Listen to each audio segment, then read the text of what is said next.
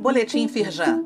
Confira a atuação da Firjan para enfrentar os desafios da retomada diante da pandemia do novo coronavírus. Edição de segunda-feira, 11 de janeiro. Governador promete a líderes da Firjan Centro-Norte prioridade na redução de impostos durante encontro em Friburgo. Empresários entregaram a Cláudio Castro, nesse domingo, dia 10, um documento que enumera os principais pleitos do setor industrial do Centro-Norte Fluminense nas áreas de infraestrutura, ambiental, administrativa e fiscal. Nessa terça-feira, dia 12, o governador tem encontro com empresários de Petrópolis na sede da Firjan Serrana. Saiba mais sobre o encontro de domingo no site da Firjan e confira também a reportagem do jornal A Voz da Serra. O link está neste boletim.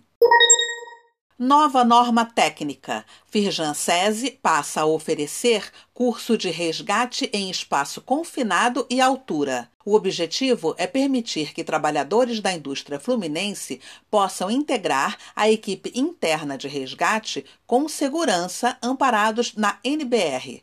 Dessa forma, as empresas ficam de acordo com as normas regulamentadoras, as NRs 33, 34 e 35. Acesse o link neste boletim e saiba mais no site da Firjan. Indústrias do Centro-Norte já recuperaram 74% das vagas perdidas nos meses mais afetados pela pandemia.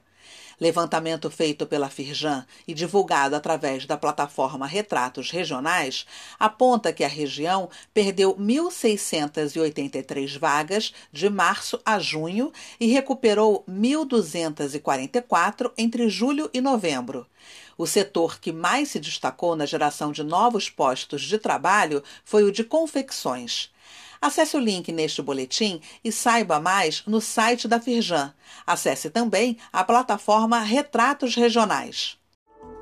Saiba mais sobre essas e outras ações em nosso site www.firjan.com.br e acompanhe o perfil da Firjan nas redes sociais.